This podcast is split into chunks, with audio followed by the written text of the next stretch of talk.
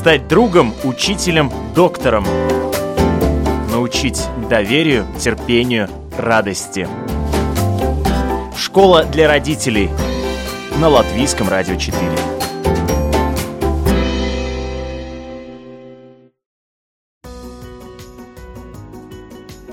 Здравствуйте, уважаемые радиослушатели! В эфире программа «Школа для родителей». У микрофона я, ее ведущая Марина Талапина. И сегодня наша тема э, посвящена готовности ребенка к школе. Это вопрос в наши дни непростой. Э, раньше детей отдавали в школу научить читать, писать и считать. Сейчас многие навыки должны быть развиты еще до школы. И как в этом вопросе не перегнуть палку, подготавливая чада э, к походу в учебное заведение? Всегда ли знания ребенка должны определять сроки, когда ему уже пора садиться за парту, идти в класс? И даже если маленький человек э, пошел в школу, может быть, иногда его стоит оттуда забрать и подождать какой-то период и с Нового года э, подрасти и пойти на следующий год. Я рада представить со всеми этими вопросами. Нам поможет разобраться детский психолог Полина Житомирская у нас в гостях. Здравствуйте. Добрый день. Очень приятно. А, ну, я, во-первых, наверное, хочу сказать, что вот я два года живу в Латвии, и э, несмотря на то, что это не очень большой срок, мне уже очень нравится ваша передача. Мне кажется, вы делаете очень правильные вещи. Вот, особенно, когда рассказываете про разные подходы, методы, да, то есть, когда э, родители видят, что бывает что-то еще, да, они уже вот этот выбор, то есть оставить как мы привыкли или поменять, уже делают сознательно, и это очень важно. Спасибо. Э, то, что касается родителей, как родителям определить, э, готов ли их ребенок к школе? Угу. Марина, я, наверное, должна в двух словах сказать э, вот про себя, да. Расскажите. Что, значит, кто я такая, да, почему я этим занимаюсь. Я психолог, да, 15 лет практики у меня. У меня своих трое детей, да, двое из которых уже в школе. Что в очень важно для нашей программы, потому что мы mm-hmm. очень приветствуем, когда наши эксперты, наши специалисты сами являются родителями. Да, я работала психологом в школе, это было в Москве. Потом я работала психологом, я курировала уже школу, это тоже было в Москве. Вот. Ну и собственно, вот это вот дало мне такую базу, после которой уже было много частной практики, индивидуальной работы. Тема готовности в школе действительно очень сложная, многогранная тема, и смотреть ее можно с очень разных сторон. А, ну, например, мы можем посмотреть с такой точки зрения, что ну что должен ребенок уметь в школе? Ну, у него должна быть там классический, да, что поставлена рука, он должен 40 минут уметь там вы, высидеть, да, да. вот это вот все. Внимание должен, да, внимание концентрировать, да.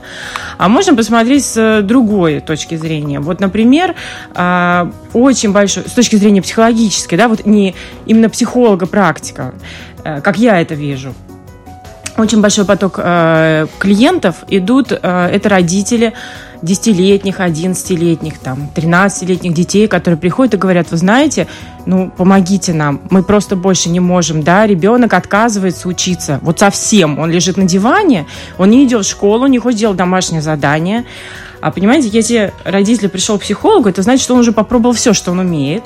Он посидел на всех форумах в интернете, это попробовал все, что там. Да, да он, он спросил уже всех своих родственников, знакомых, да. То есть он и, и, и хвалил ребенка, и ругал, и, может быть, даже там побил. вот. То есть пробовано все, да. И вот это вот просто вот крик души уже, сделайте что-нибудь.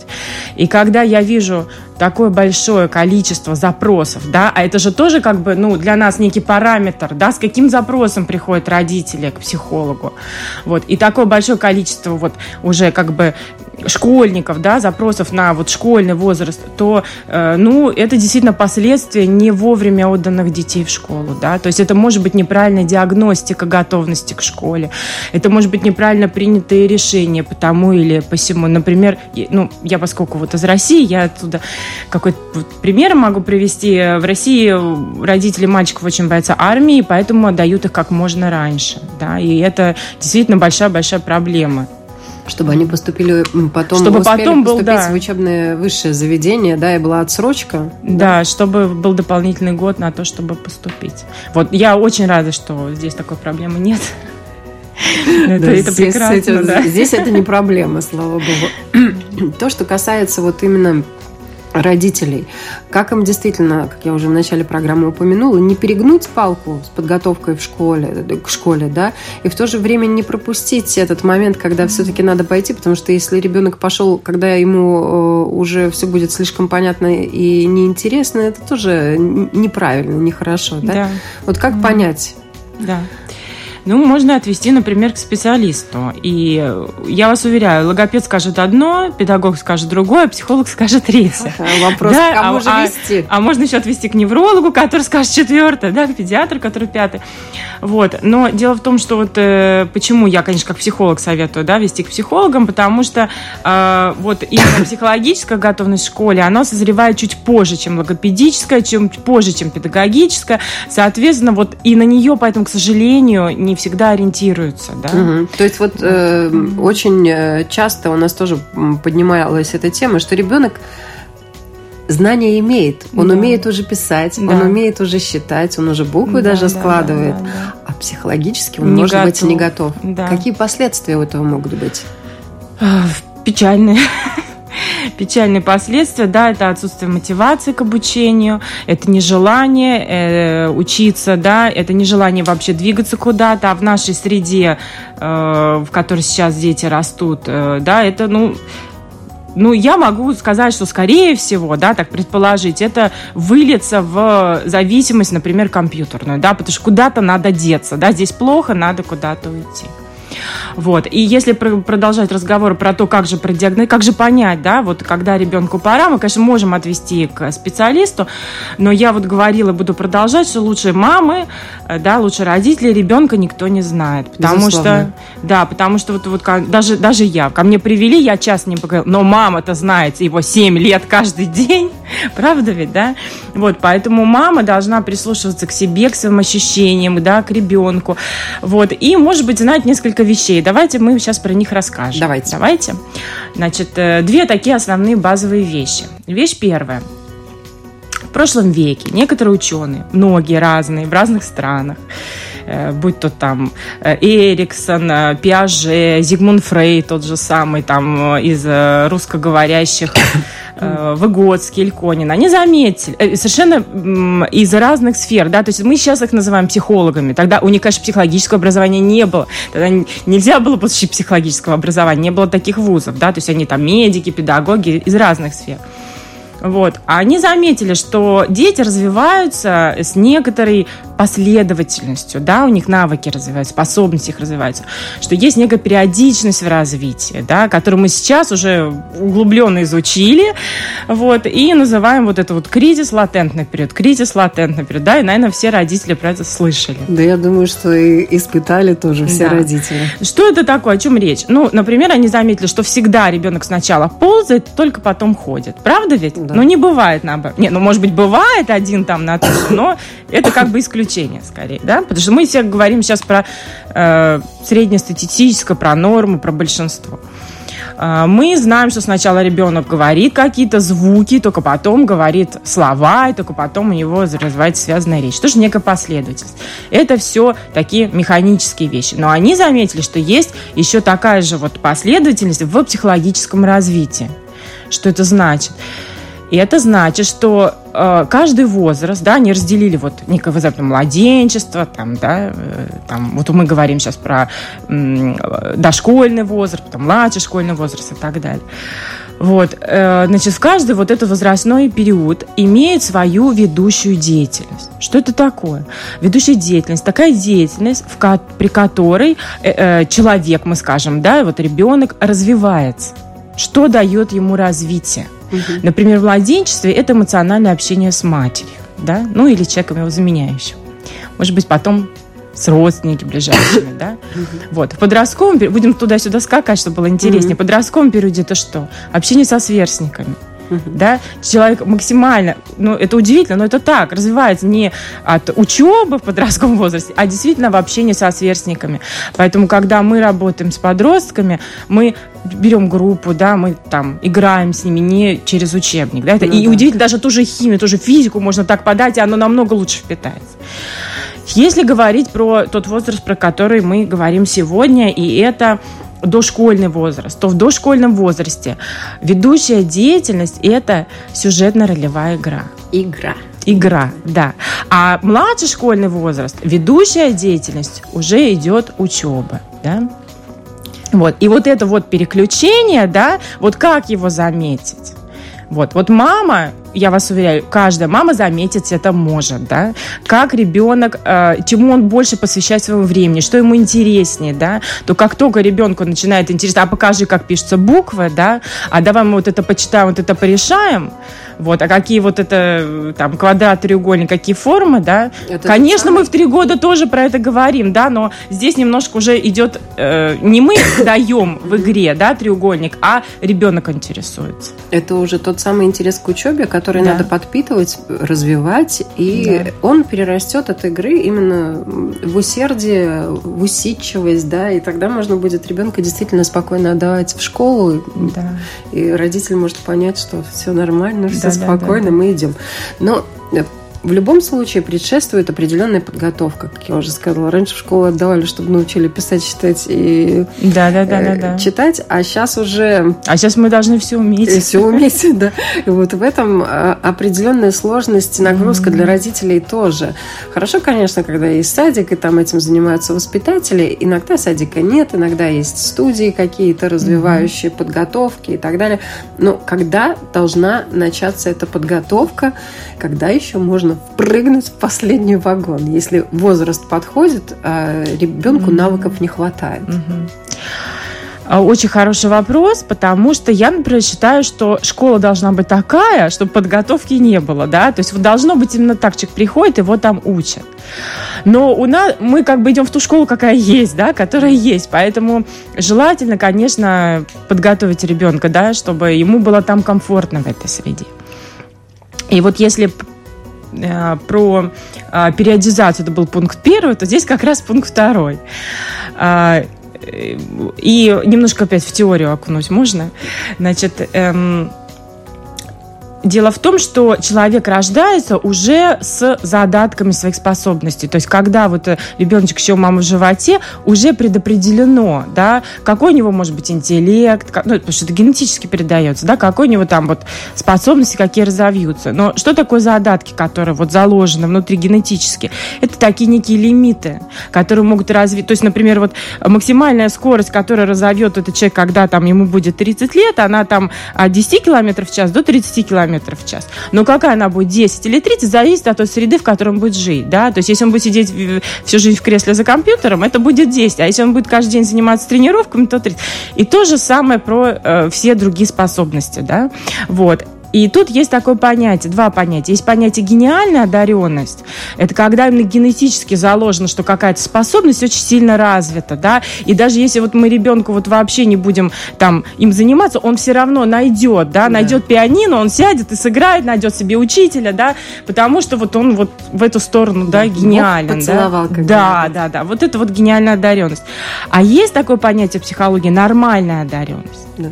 Это то, что, в общем-то, нам всем дано и всем нашим детям, да? Это когда мы берем способности, вот эти лимиты от А до Б и пытаемся создать такую среду, чтобы оно максимально было развито. Это вот когда говорят, талантливый человек талантлив во всем, да? Это про нас. Да. И про наших детей. Да, да, да, да, да. Это вот про способность. Что же сделать, да? То есть э, как, как так сделать, чтобы вот эта среда была такая вот максимально э, плодовитая, что ли, да? да? Вот. Сдобренная. Ну, сдобренная, да. Мне кажется, что мы вообще вот как ученые, психологи, да, может, как родители, мы немножко переоцениваем наши возможности. И когда мы говорим, что мы сейчас э, научим ребенка вот с детства все-все дадим, да, э, ну, э, мы думаем, что мы очень хорошо умеем влиять на среду. Это не так, да. И то, что мы там подсунули кучу учебника, заставили там прорешать кучу примеров, это совершенно не факт, что это именно та среда, которая, да, даст вот, вот. Значит, а каким образом вообще вот на э, задаток развивается способность? Вот каким? Э, есть такое замечательное слово, как любознательность. Э, дело в том, что врожденная у каждого человека есть потребность в познании. Любопытство. Любопытство, да. И обычно к четырем годам в детях это убито, извините. вот. Но убито не потому, что вот мы такие плохие родители, но потому что, ну как, он лезет в огонь, нам же страшно, нам же надо же его спасти, а вот ему любопытно, что там, да? Э, вот. Он там задает тысячи вопросов, и мы не успеваем отвечать, ему он задает, задает, задает, задает, ну сколько можно, отстань, да? Ну потому что у нас еще свои дела есть, их надо делать, надо там и заработать, и накормить, и приготовить, и убрать, и все, да? Вот. То есть, ну как бы жизнь такая, да, так получается. Вот. И вот если у ребенка сохранилась эта любознательность к четырем годам, а лучше к шести и к семи, когда он пойдет в школу, да, то, скорее всего, э, вот э, все наши задатки разовьются в способности, да, благодаря той, благодаря любознательности. Вот. И это вот то, что нужно сделать. Это, да, это, это, это на самом деле тут родителям главное не мешать, главное не убивать. Да, да, да, да. Вот золотые слова. То, поэтому вот по созданию среды, да, главное усилие не дать как много, как можно больше там букв, кружков. там кружков, э, примеры, а не мешать да, угу. это уже достаточно на самом деле. На самом деле, действительно, надо прислушиваться к себе, к своему ребенку. Если ему что-то нравится, давайте ему пробовать. Правильно говорят, что и в э, дошкольном возрасте, и в начальном школьном возрасте очень важно, чтобы ребенок попробовал свои силы в разных сферах. Куда его тянет, туда его надо да. вести. И там, где он зацепился, там, конечно, очень верно, да. Мы таким Надо образом правильно смотрим придумывать, да? как мотивировать угу. и так далее, чтобы он это в себе развивал. И, собственно говоря, вот э, вы очень важный момент э, затронули, да, в школу надо человека отдавать э, в первую очередь любознательного, и который уже готов э, сидеть за партой к усидчивости э, приспособлен, да, да? да? Вот к чему еще э, маленький человечек вот перед школой должен быть уже готов? Что он уже должен уметь вот с точки зрения психолога?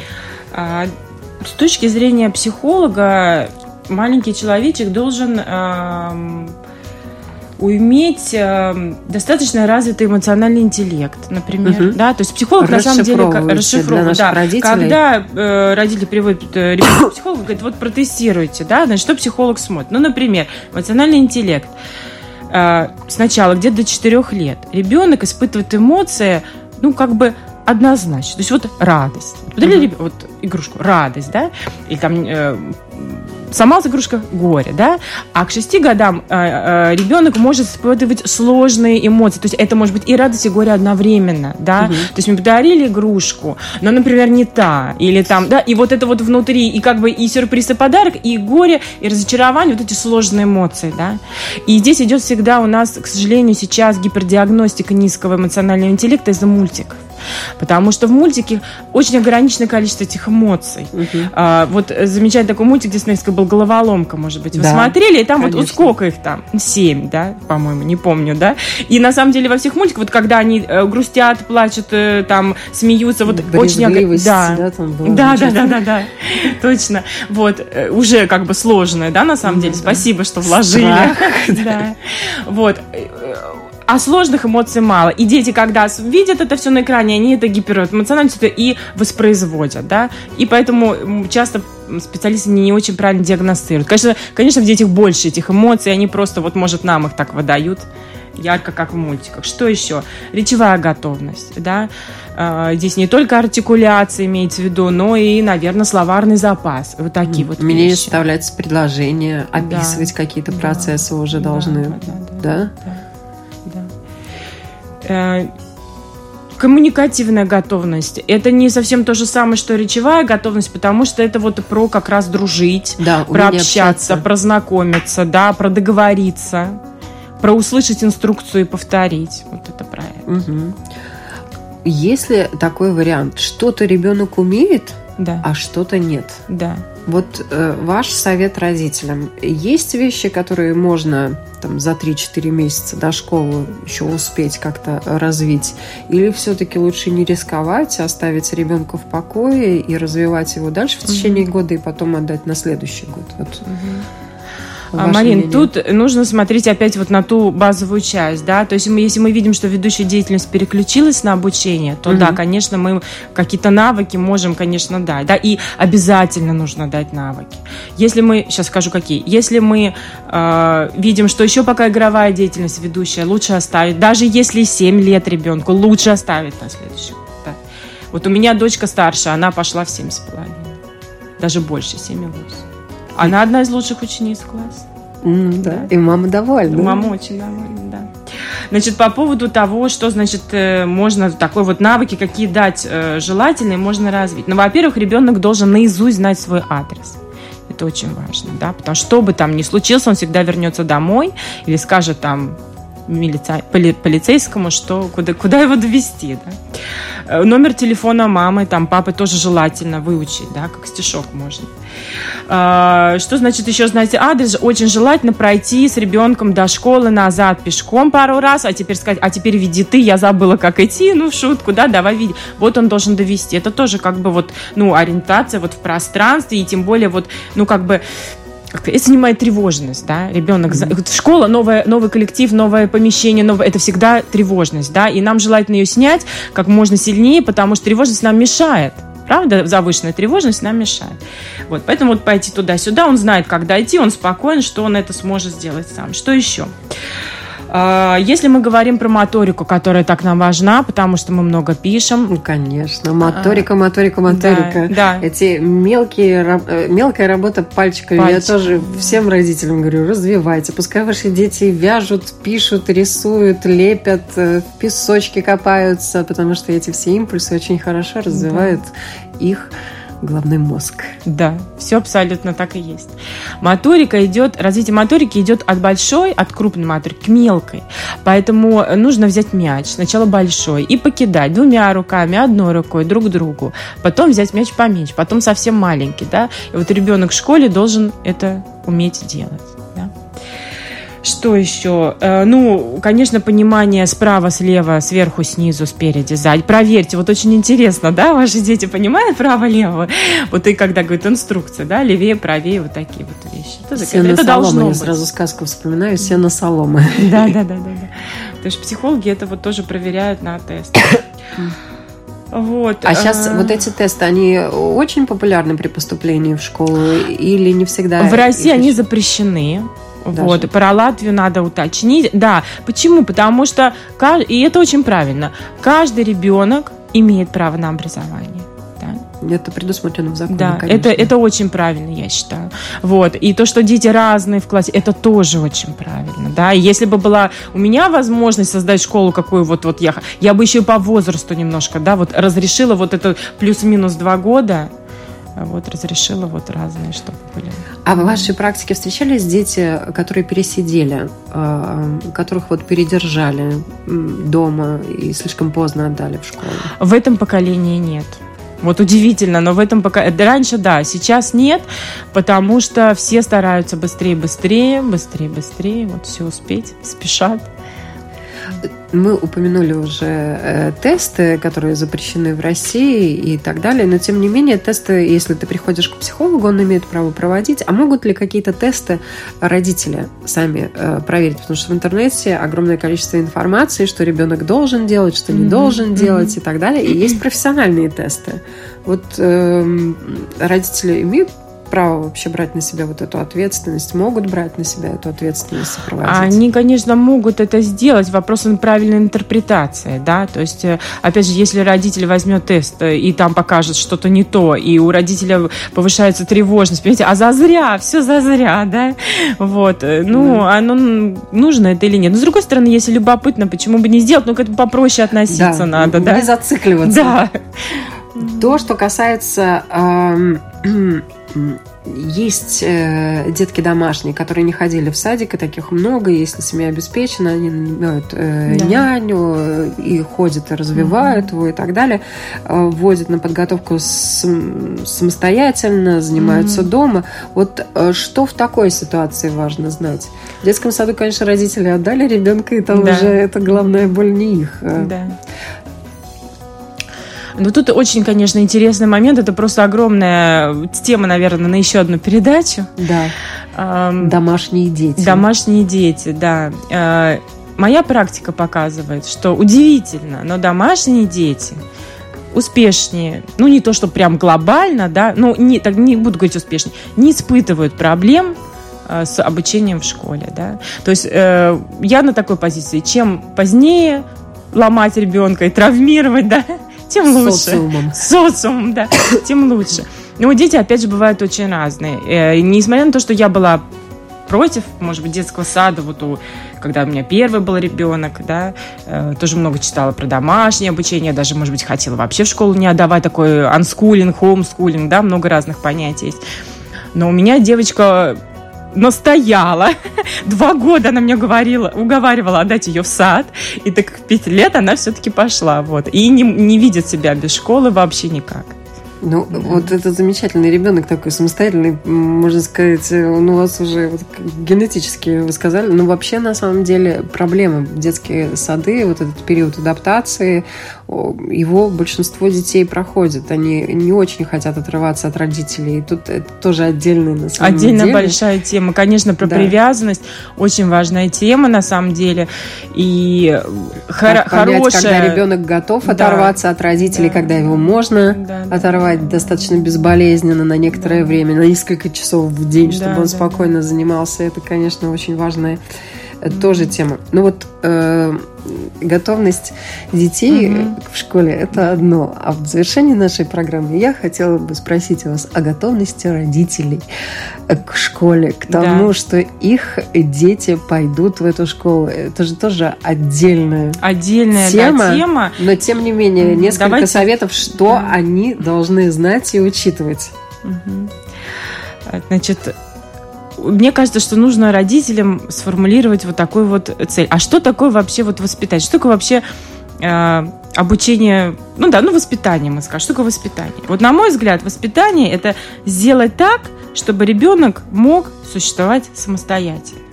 Да? Мы выращиваем самостоятельную личность самодостаточную, самодостаточную да. способную и, к развитию. Да, и это тоже очень касается школы, да, то есть задача родителей сделать так, чтобы ребенок учился самостоятельно. То есть, когда родители, а родители у нас ответственные сейчас все, они берут на себя вот эту вот нож, они бесконечно проверяют домашние задания, они стоят рядом с ребенком, так, теперь математика, теперь русский, да, вот это вот. Основная задача родителя – научить ребенка распределять свое время.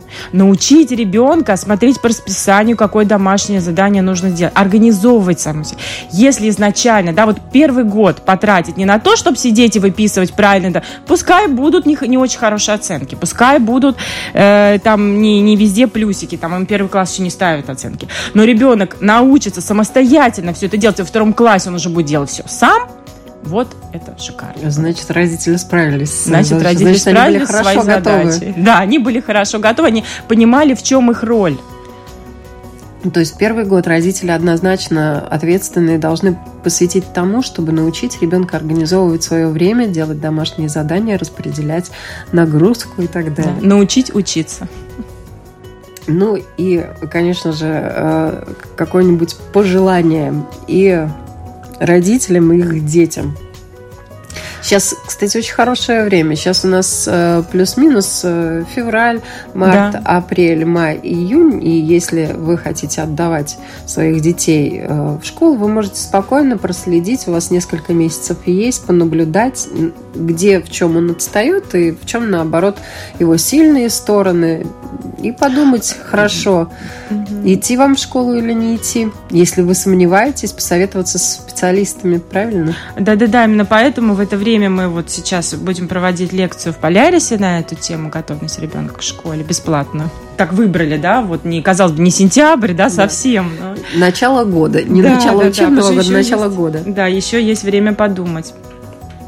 И мне, вот мы коснулись с вами темы э, привязанности, да, родителей ребенка, и мне хотелось вот пожелать вот именно вот про это. А, пожалуйста, всегда э, будьте вот заодно с ребенком. Ему это важно, да? Ему важна ваша поддержка. Не надо портить отношения свои из-за школы, из-за требований, да? Все-таки отношения ваши с ребенком намного важнее. Почему? Ну, в том числе, потому что следующий у вас этап – это подростковый, который очень сложный. И отношения хорошие ваши с ребенком вам там очень пригодятся. Спасибо большое, что были с нами. Напоминаю, у нас в гостях детский психолог Полина Житомирская. И надеюсь, что мы еще встретимся и будем говорить на разные важные для вас, уважаемые родители, темы. Большое спасибо. До свидания. Всем хороших выходных.